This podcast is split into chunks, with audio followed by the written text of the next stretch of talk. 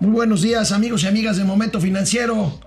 30, 30 de mayo ya se terminó el quinto mes del año y tengo el gusto de darle la bienvenida a mi amigo Mauricio Flores que estuvo unos días fuera. Estuvimos fuera pero ya regresamos así que de mí no se van a librar tan fácil, ni en el mar de los sarganzos.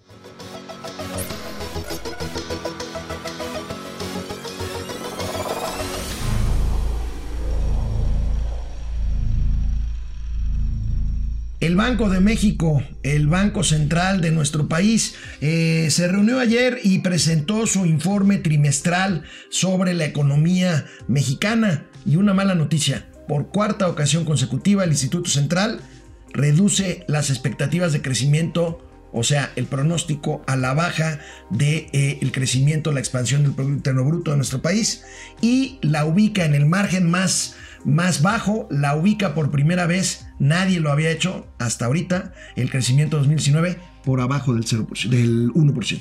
Bueno, pues sí es bien interesante ver esto porque si hacemos una lectura política de esto, bueno, el Banco de México no hace política, simplemente está viendo lo que está sucediendo en el primer trimestre de este año, que fue un primer trimestre desalentador, desde la falta de abasto de combustible, los paros locos de la CENTE y los bloqueos a las vías del tren, por supuesto también tuvimos el efecto de las huelgas en Matamoros, la incertidumbre general que siempre existe al inicio de todo gobierno, y como dijo Poncho Romo, el jefe de la oficina de la presidencia, pues que se les pasó se de les tueste, pasó la les mano. pasó el, el tueste. Ahora sí, don Poncho, oiga, pues que le bajen tantito al comal porque casi se les anda quemando el niño. Don Poncho Romo acepta que se les pasó la mano en el recorte presupuestal, cosa que ya se había advertido, pero no nada más es eso, este amigo, también Comercio decisiones no nos y ayuda. decisiones eh, que causaron incertidumbre, como decías, decisiones de ya del nuevo gobierno que inc- definitivamente incidieron en un menor ritmo de expansión económica, como lo vemos en esta tabla que publica en su informe trimestral el eh, Banco de México. Ahí la tienen ustedes. El crecimiento del PIB pasa de un rango de 1.1 a, eh, de- a 2.1%, el, el que tenían el trimestre anterior, al que les decíamos 0.8% por debajo del 1%, al 1.8% para el año 2019, al cierre del primer trimestre. Mantiene los pronósticos el Banco de México, no puede, no puede, este, no quiere más bien ahorita todavía adelantar vísperas sobre el 2020 y mantiene sus pronósticos, sus pronósticos de crecimiento económico para el año siguiente. Bueno, mira, es interesante ver que, que es como la canción de los perritos, ¿no?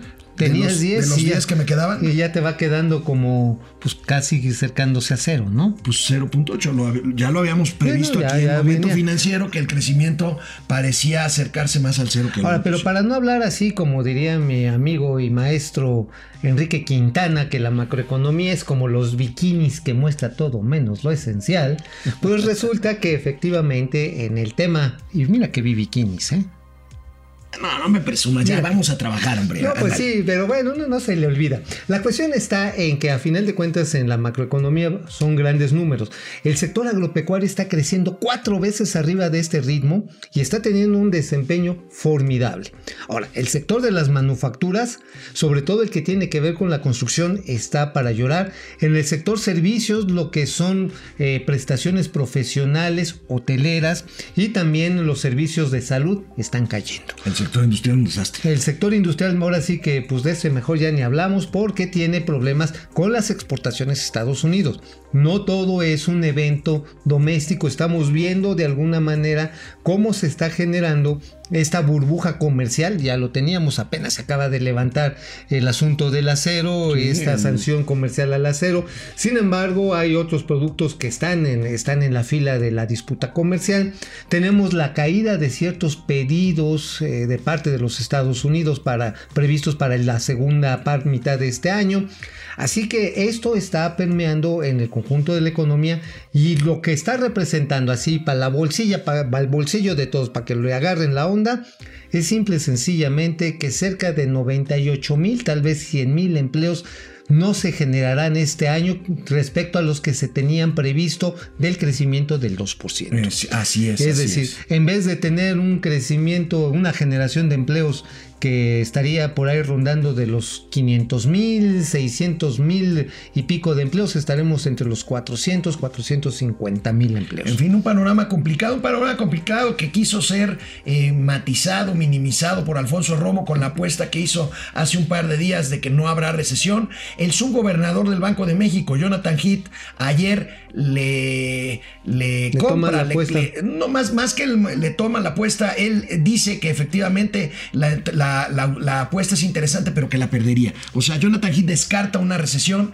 aunque Moody's, la agencia calificadora, ya habla de una eh, recesión técnica, porque Moody's recuerda que si ya nos vamos a el trimestre último del año pasado, donde ya hubo una tendencia hacia lo negativo, y el primer trimestre del año, donde hay un crecimiento negativo, pues ya técnicamente podríamos estar en una recesión que se confirmaría si en el segundo trimestre del año también el índice de crecimiento del PIB es negativo. Bueno, esta situación tiene muchas aristas y hay que tener en cuenta que otro de los eventos que incluso hizo referencia a Christine Lagarde, la, la señora la mademoiselle del liberalismo. Este, la, mademoiselle del neoliberalismo. Ajá, sí. La madame del neoliberalismo. No, mademoiselle, señorita. La mademoiselle. mademoiselle sí, sí, sí, Bueno, pues la señora Lagarde estuvo aquí en México y resulta que, este, que puso los, el dedo en la llaga, ¿eh? Dijo, aguas, tienen un problema de inseguridad, de corrupción y también tienen un problema de un crecimiento raquítico que en las últimas dos décadas y por lo que ven estos próximos dos años tampoco los van a sacar de jodidos. Eh, por ejemplo, el caso de la inseguridad ayer tomó visos muy importantes, todavía me estaba sacando un poco de arena del ombligo. Y resulta que la Canacar, la Cámara Nacional del Autotransporte de Carga, pues dio a conocer una serie de datos importantes sobre el nivel de violencia al que están sometidos, están sometidos los conductores y está alertando de que esta situación se puede convertir caótica y falta apoyo. Nada más voy a dar referencia a tres casos que creo que son especialmente graves. Uno, el primero, sin lugar a dudas, tiene que ver con el asesinato de un operador de una pima, pipa de estas que llevan combustible de pajaritos a la terminal de abasto y reparto de Puebla. Estaba ya en el patio de descanso el chofer, se llevaron la pipa con todo y chofer, lo mataron. Antier, un custodio de un servicio de transporte de carga de contenedores, también fue asesinado. Y ayer, y ayer aquí en la Ciudad de México. Eh, no, en la México, Puebla también. pero ayer aquí en la Ciudad de México mataron a un conductor de un tráiler ah, aquí bueno, en otro. Avenida Río San Joaquín. Ah, también, otro. Y por cierto, agarraron a dos conductores de un, de un servicio de transporte de alimentos. Los bajaron, les quitaron la unidad y los torturaron con toques eléctricos en sus partes Híjole, genitales. Bueno, bueno, bueno. Estamos hablando de niveles de violencia. Nunca antes vistos. Ajá, que aguas. Sí le está pegando el crecimiento Bueno, de eso, económico. de ¿eh? eso habló, de eso habló Christine Lagarde, la directora gerente del Fondo Monetario Internacional, que ayer se vio muy feliz en una foto oficial de la presidencia de la República con el primer mandatario Andrés Manuel López Obrador, este mismo, este mismo Andrés Manuel que criticó duramente durante mucho tiempo las políticas neoliberales del Fondo Monetario Internacional. Ayer se reunieron por espacio de dos horas. Ahí lo tienen ustedes, la reina del neoliberalismo con Andrés Manuel López Obrador. Como dice Mauricio, le señaló pues, los riesgos de la economía, la inseguridad, pero le reconoció, le reconoció la disciplina fiscal, la disciplina fiscal que ha eh, tenido este gobierno de la 4T en cuanto a mantener en orden y balanceados eh, pues el, ingreso y el gasto eh, de México, mi querido Mauricio. Oye, ¿no había dicho el presidente como hace un mes que los organismos internacionales se habían inmiscuido de manera sucia, vil,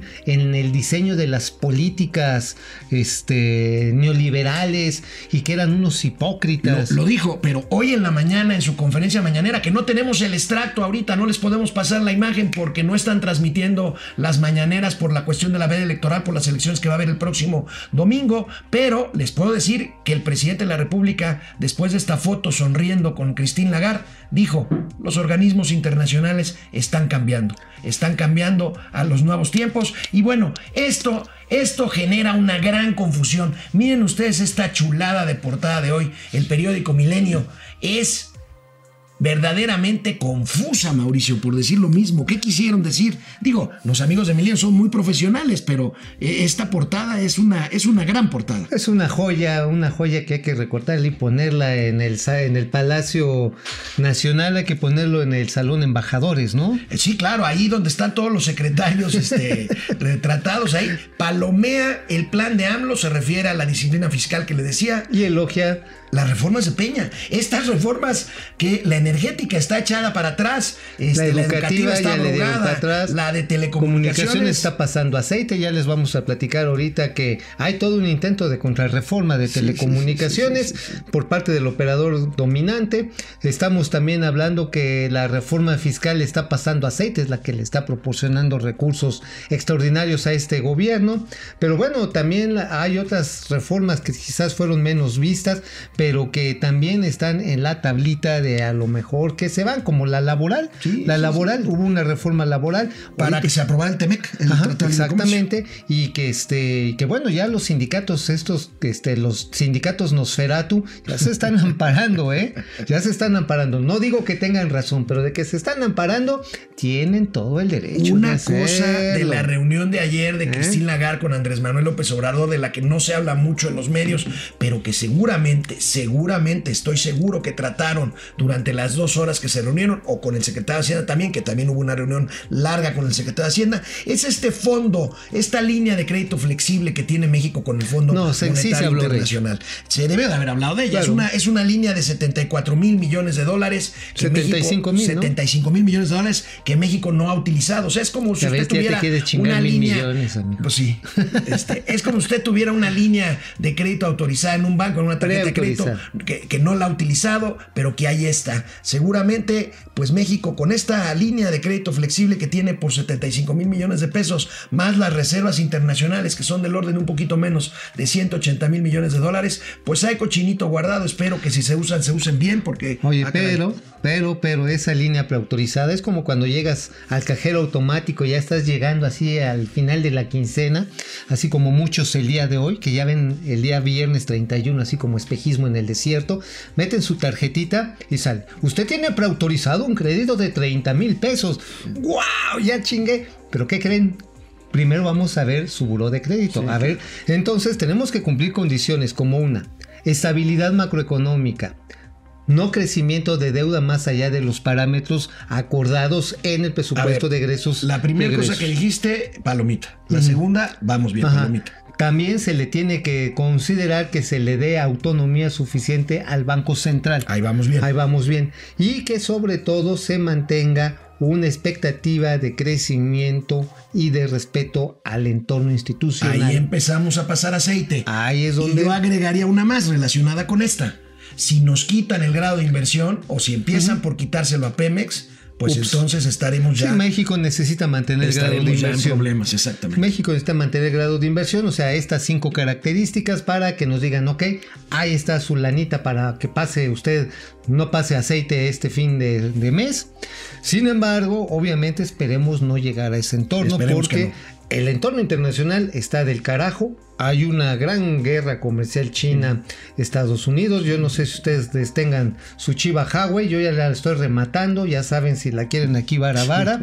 este, eh, sí, estamos en una situación en la que los shocks externos pueden presentarse y quitar la fortaleza que algunos amigos bien intencionados de la 4T, como Simón Levy, que fue subsecretario de Hacienda. no, de Turismo. De Turismo, perdón. Que le renunció a Turruco. Ajá, a Tarruco le renunció. Decía él ayer en un tuit, decía, no, no es que no es posible que los inversionistas mexicanos estén malbaratando sus activos cuando la Bolsa Mexicana de Valores ha dado en términos de dólares 8.2% de rendimiento.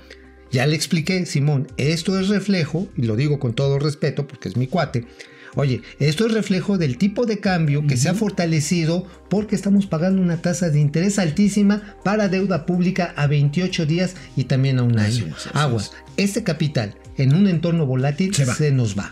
pero rapidísimo, ¿eh? así como llegó se va. Ah, entonces, qué bueno que tenemos ahí la lana guardada, qué bueno que eh, Mademoiselle Lagarde nos diga que está bien, que, nos portemos bien, pero también eso explica por qué la radicalidad del control presupuestal que nos está haciendo la del caballo de gallego. Así es. Bueno, pues se nos acabó el tiempo, amigo. ¿Te acuerdas de FICREA? Ay, sí, qué, qué desmadre. FICREA fue ese, es una robo. sociedad financiera popular, una caja de ahorro, pues, eh, que cayó hace años en quiebra y que defraudó, su, su propietario defraudó a más de 6 mil ahorradores con sus con sus guardaditos precisamente. Y bueno, pues el día de ayer el dueño, Rafael Olvera Mezcua, es detenido. Finalmente, el señor Amezcua se le había pasado bomba en los Estados Unidos.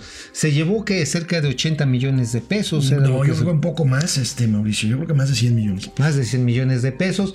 Había gente muy inocente. Por favor, si a ustedes les vuelven a, les vuelven a ofrecer eso, no lo, no lo tomen. O sea, le vamos a ofrecer rendimientos del 12 y del 20% garantizados. Señores, si la tasa de referencia es de 8.5% y le están ofreciendo el doble, oigan, Ojo. ojo, ¿eh? O sea, nadie regala su lana.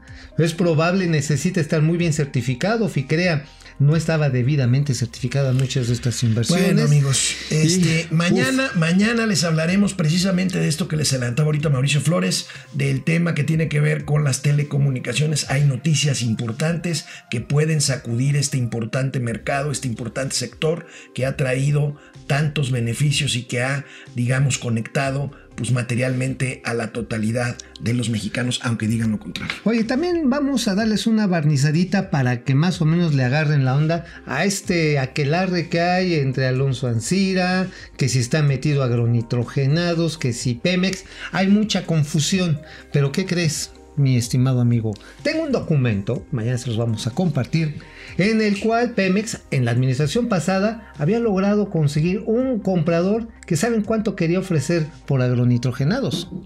1.500 millones de dólares. O sea, todavía más de lo que les pagó este. Sí, o sea, sí es negocio. Es negocio. Ahora, aquí el quid del asunto no es si fue o mal pagado o mal comprada la, la empresa, es por dónde se fue el dinero. Mañana platicamos de eso. Está esto a todo lo que da. Amigos y amigas, Mauricio, nos vemos mañana. Nos vemos mañana.